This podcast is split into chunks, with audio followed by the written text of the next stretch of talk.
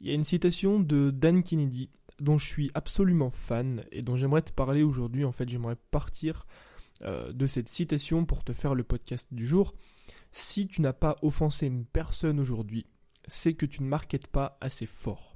Et j'adore cette phrase. J'adore cette phrase parce qu'elle soulève un problème que rencontrent énormément de créateurs de contenu, que moi-même j'ai rencontré euh, à mes débuts, que toi sûrement tu rencontres aujourd'hui. Un problème que j'aimerais dans ce podcast t'aider à résoudre. J'aimerais t'aider à créer un message qui est assez fort, qui est assez impactant en te positionnant de la bonne façon pour que tu puisses développer ton audience, pour que tu puisses un petit peu développer ton business. J'aimerais te poser plusieurs questions. Est-ce que tu as du mal à développer ton audience?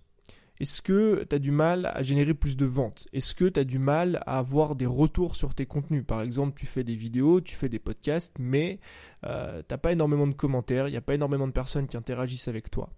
Est-ce que tu as du mal à créer une communauté qui est forte, qui est engagée et qui va te suivre quoi qu'il arrive? Je te rassure, si tu répondu oui à l'une de ces questions, euh, c'est normal.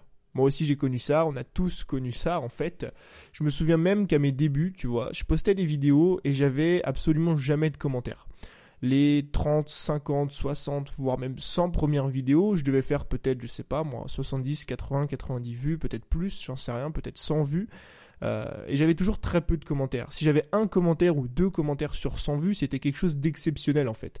Et j'avais l'impression d'ennuyer les gens, tu vois, parce que finalement, tu crées du contenu euh, que les gens regardent, tu vois, tu as des vues, tu es content, mais du contenu euh, auquel personne n'interagit. Donc tu te poses des questions, tu te dis est-ce que je suis ennuyeux? Est-ce que le contenu finalement n'est pas assez intéressant? Qu'est-ce que je fais de mal, tu vois? Je me souviens que j'avais du mal à transmettre mes idées, j'avais du mal à impacter les gens, j'avais finalement du mal à engager les gens qui me suivaient. Pourquoi? Parce que j'avais peur comme toi aujourd'hui tu as peur, comme des centaines de milliers de créateurs de contenu ont peur au quotidien. On a envie de vivre de notre passion. On a envie de changer la vie de centaines, de milliers, parfois même si t'es très ambitieux, de millions de personnes. On a envie de changer leur vie en les aidant à atteindre leurs objectifs dans notre thématique. Moi, j'ai envie de t'aider à vivre de ton contenu. J'ai envie de t'aider à vivre de ta passion. J'ai envie de t'aider à gagner ta liberté. Si euh, t'es dans le piano, t'as envie d'aider des personnes à apprendre à jouer du piano, tu vois. Que ce soit pourquoi pas pour en vivre, que ce soit juste pour apprendre à jouer du piano, faire des mélodies et jouer devant leurs amis. Si t'es coach de sport, si t'es dans la nutrition, si t'es dans l'entraînement, t'as envie d'aider des centaines voire des milliers de personnes à atteindre leurs objectifs sportifs. T'as envie de transmettre ton message. Le problème, c'est quoi? Le problème, c'est qu'on n'y arrive pas. On n'y arrive pas parce qu'on a peur, on n'y arrive pas parce qu'on est tétanisé, on est tétanisé par les retours. On est tétanisé parce que les gens vont dire de nous. On se dit, si jamais je dis un mot de travers dans ma vidéo, si jamais j'ai une idée qui est trop forte, si jamais je sors un petit peu du lot, je sors un petit peu des standards, qu'est-ce qui va se passer? Bah, Je vais me prendre plein de retours négatifs. Je vais avoir plein de commentaires négatifs. Et tout ça, ça nous tétanise. On a peur parce qu'on n'a pas envie de se faire critiquer, mais c'est normal parce que c'est dans notre éducation. Finalement, si moi j'ai eu peur, si toi t'as eu peur, si on a tous peur, c'est à cause de notre éducation. C'est parce qu'on a grandi en étant euh, noté, on a grandi euh, en devant suivre des idées de masse, on a grandi en pensant qu'il n'y avait qu'une seule bonne réponse. Tu te souviens à l'école, euh, que ce soit tout au long de ton éducation, que ce soit à l'école primaire, à la maternelle, au collège, au lycée ou même plus tard, tu vois, t'avais qu'une seule bonne réponse. C'est-à-dire que le prof posait une question où tu avais un devoir, c'était soit blanc, soit noir. Soit tu avais raison, ok, parce que tu étais d'accord avec la masse, parce que tu étais d'accord avec la population, parce que tu étais d'accord avec ce qui était dit de manière générale, ou soit tu avais tort. Quand tu avais raison, on disait que c'était bien. On disait que c'était bien, pourquoi? Parce que ton idée rentrait dans le moule. C'est pas forcément des réponses justes, évidemment que, euh, je sais pas moi, si on te demande de calculer une équation ou quoi que ce soit, c'est soit t'as tort, soit t'as raison.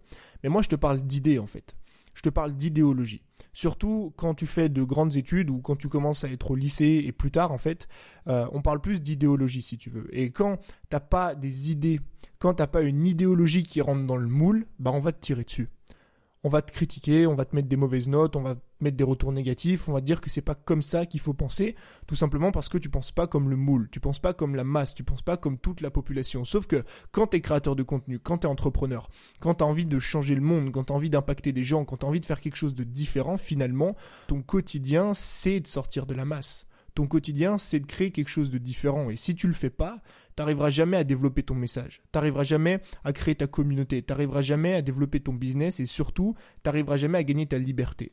Donc finalement, on doit en fait, au quotidien, si tu as envie d'impacter les gens, si tu as envie de transmettre un message, on se doit d'être fort, on se doit d'avoir des idées qui sortent du lot, on se doit de sortir du moule, mais on le fait pas parce qu'on a peur. On le fait pas parce qu'on a peur, on a peur des retours négatifs, on a peur de se faire critiquer. Et si on a peur, c'est dû à notre éducation. Donc comment est-ce qu'on fait?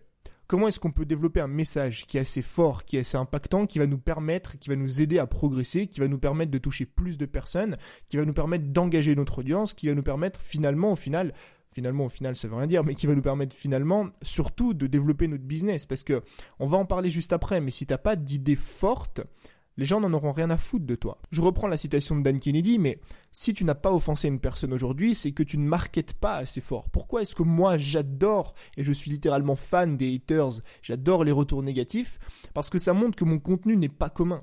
Ça montre que, que mes idées ne sont pas banales. Ça montre que je propose quelque chose de différent, mais d'assez différent pour faire réagir les gens. Et désolé de te le dire, mais si aujourd'hui t'as pas de pouce rouge, si aujourd'hui t'as pas de retour négatif, si aujourd'hui t'as des personnes euh, qui ne t'aiment pas, enfin en tout cas si t'as pas de personnes qui t'aiment pas, ça veut dire que si t'as que des personnes qui t'aiment, il y a un problème. A un problème, c'est que tes idées sont trop banales. C'est que tes idées vont toujours dans le sens de la population, vont toujours dans le sens de la masse. Et tu vas le voir juste après, c'est un gros problème si aujourd'hui tu as envie de développer ton business. Alors comment est-ce qu'on fait? Il y a une idée qui est simple. C'est une idée que j'ai trouvée, que j'ai appelée la zone à émotion.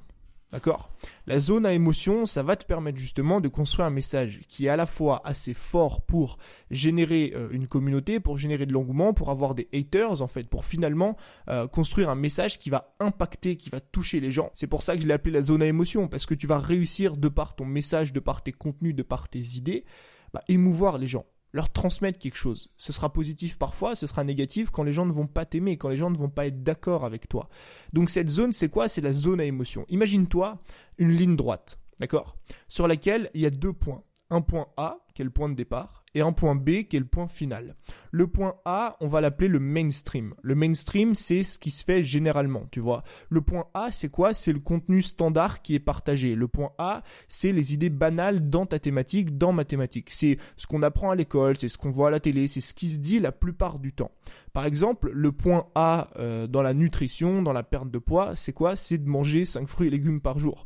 Le point A, tu vois là, le, mainstream dans la perte de poids, c'est bah, de manger sainement et de faire un petit peu de sport. Donc le mainstream, ce sont toujours des idées, tu vois, que tout le monde connaît des idées avec lesquelles tout le monde est plus ou moins d'accord. Tu vois, en fait, finalement, les gens s'en foutent. Ils ont juste pas envie de réagir à ça. Quand tu dis à une personne, bah, mange 5 fruits et légumes par jour, elle va dire, ok, c'est cool. Va pas y avoir plus d'émotions que ça. Pourquoi? Parce que c'est du mainstream.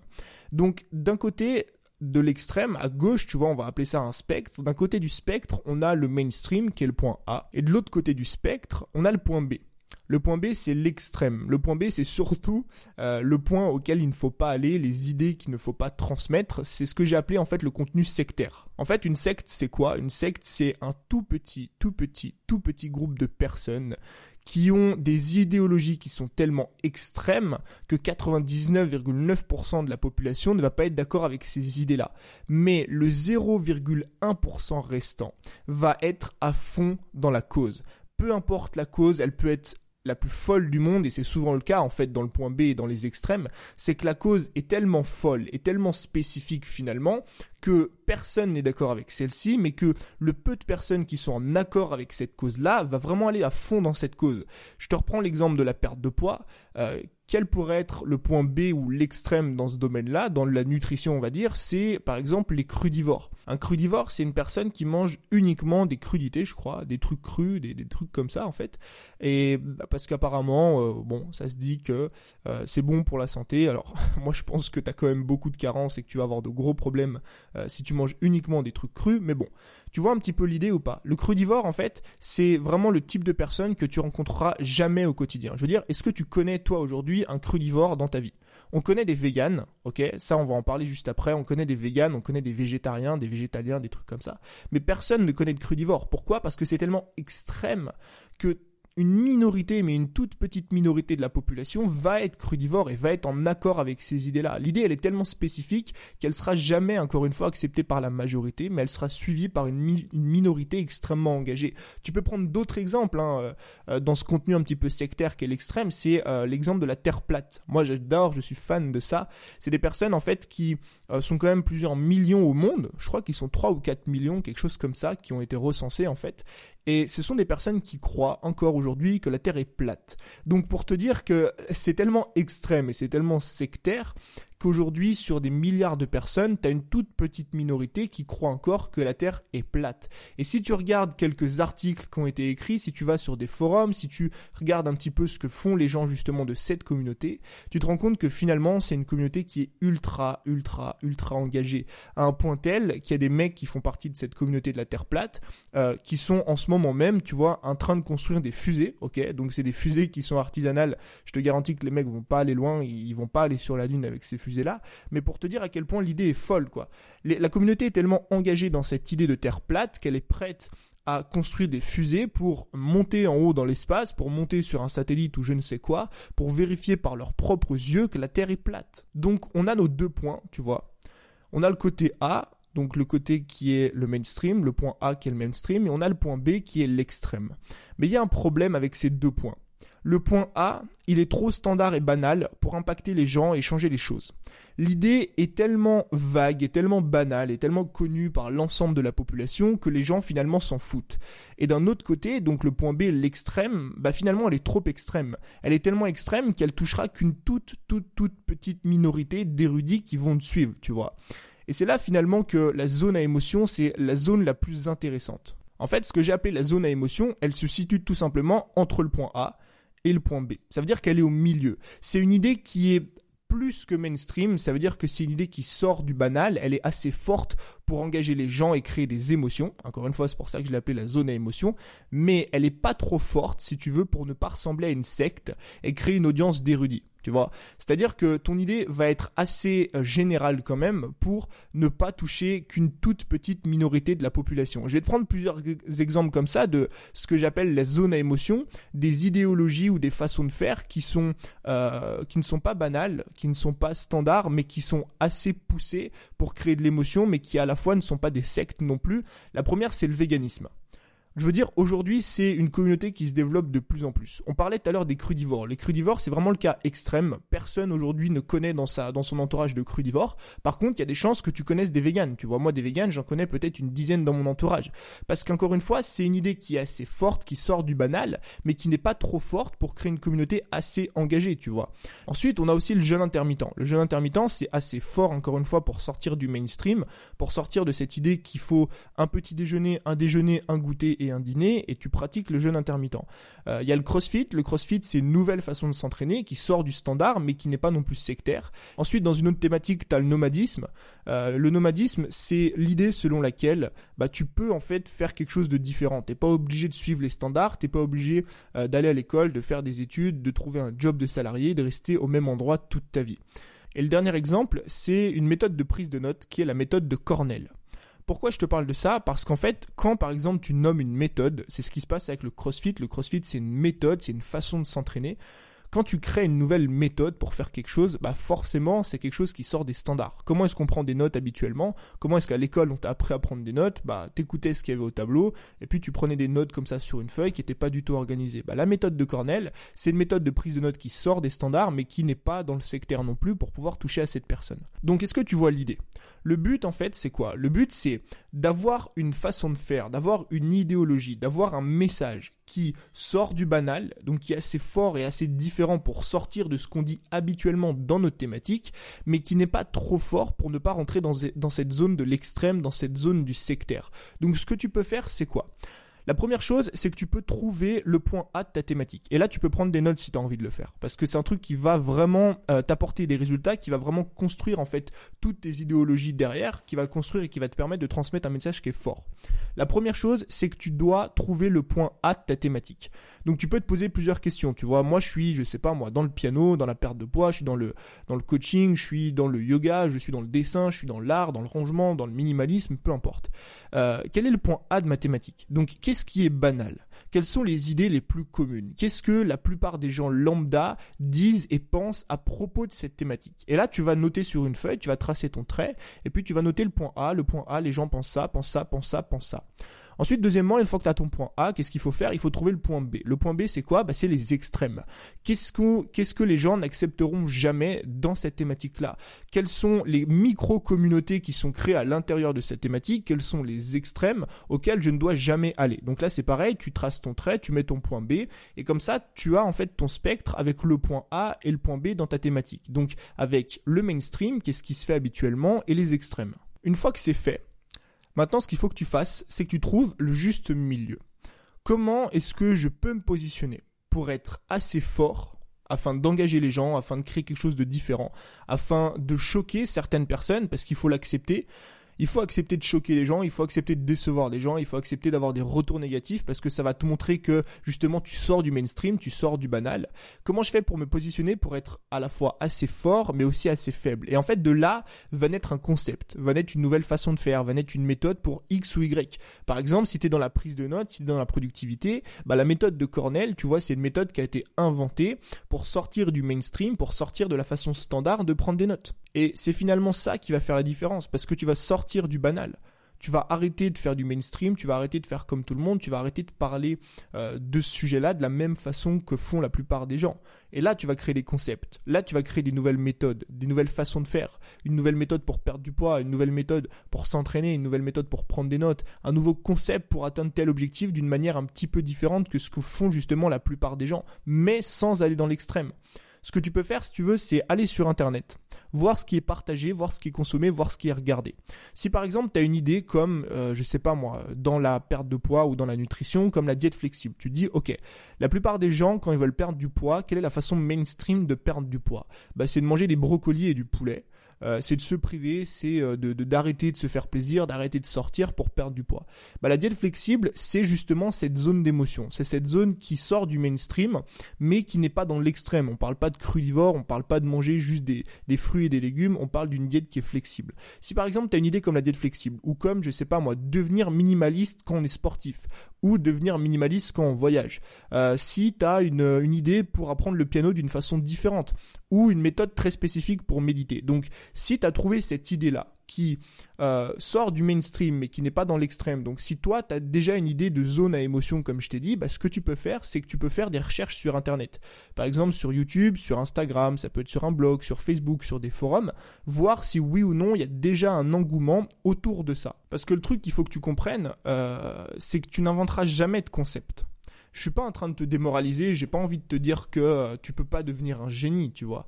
Mais c'est extrêmement rare. Il y a peut-être 0,00001% des gens qui vont écouter ce podcast ou même des gens qui vont se lancer finalement, qui vont inventer un concept. Je suis pas en train de te dire qu'il faut inventer un concept. Je suis juste en train de te dire que aujourd'hui, il y a des concepts qui existent déjà des concepts de zone à émotion qui existent, qui sortent du mainstream et qui sont pas dans l'extrême, que justement toi tu peux prendre sur lesquels justement toi tu peux te positionner dans ta thématique pour créer quelque chose de différent.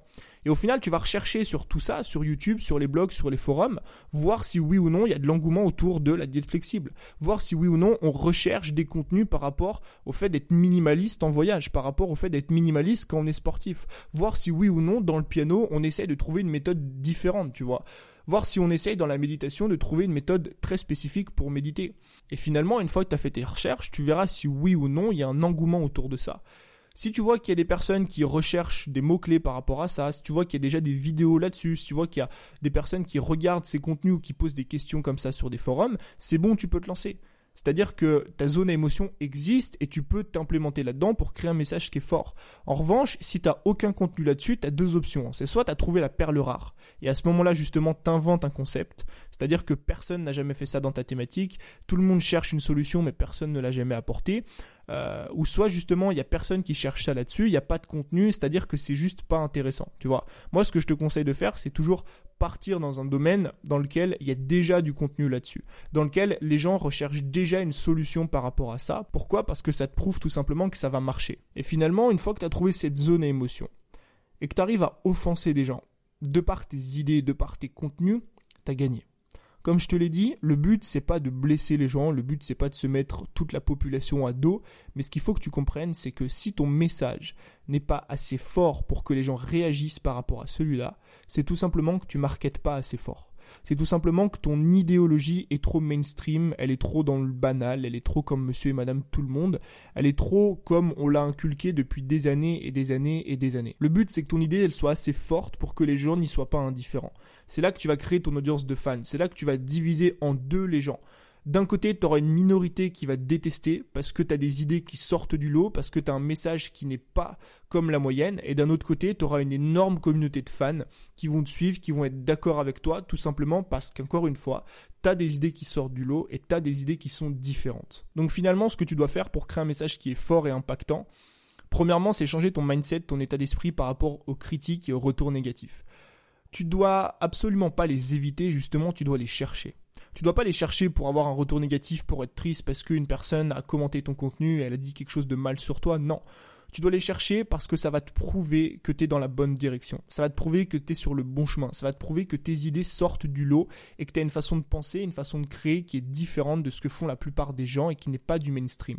Une fois que c'est fait, tu vas chercher cette fameuse zone à émotion. Ça peut être des idées de contenu, ça peut aussi et surtout être des idées de produits, mais c'est surtout une façon de penser générale. C'est un message général qui est très différent du mainstream, qui sort du lot, qui n'est pas la façon standard de penser, mais qui n'est pas non plus dans l'extrême pour ne pas créer une secte. Donc j'espère que ce podcast t'a plu. Aussi long soit-il, j'ai voulu prendre un peu le temps ce matin parce que l'idée, selon moi, est extrêmement intéressante. N'hésite pas, comme d'habitude, à me faire un retour là-dessus, à partager le podcast sur Instagram en me mentionnant dans ta story. Tu peux aussi me laisser une note, ça me ferait extrêmement plaisir, ça m'aiderait à développer le podcast. Et moi, je te dis à très vite pour un nouvel épisode. C'était Tony. Ciao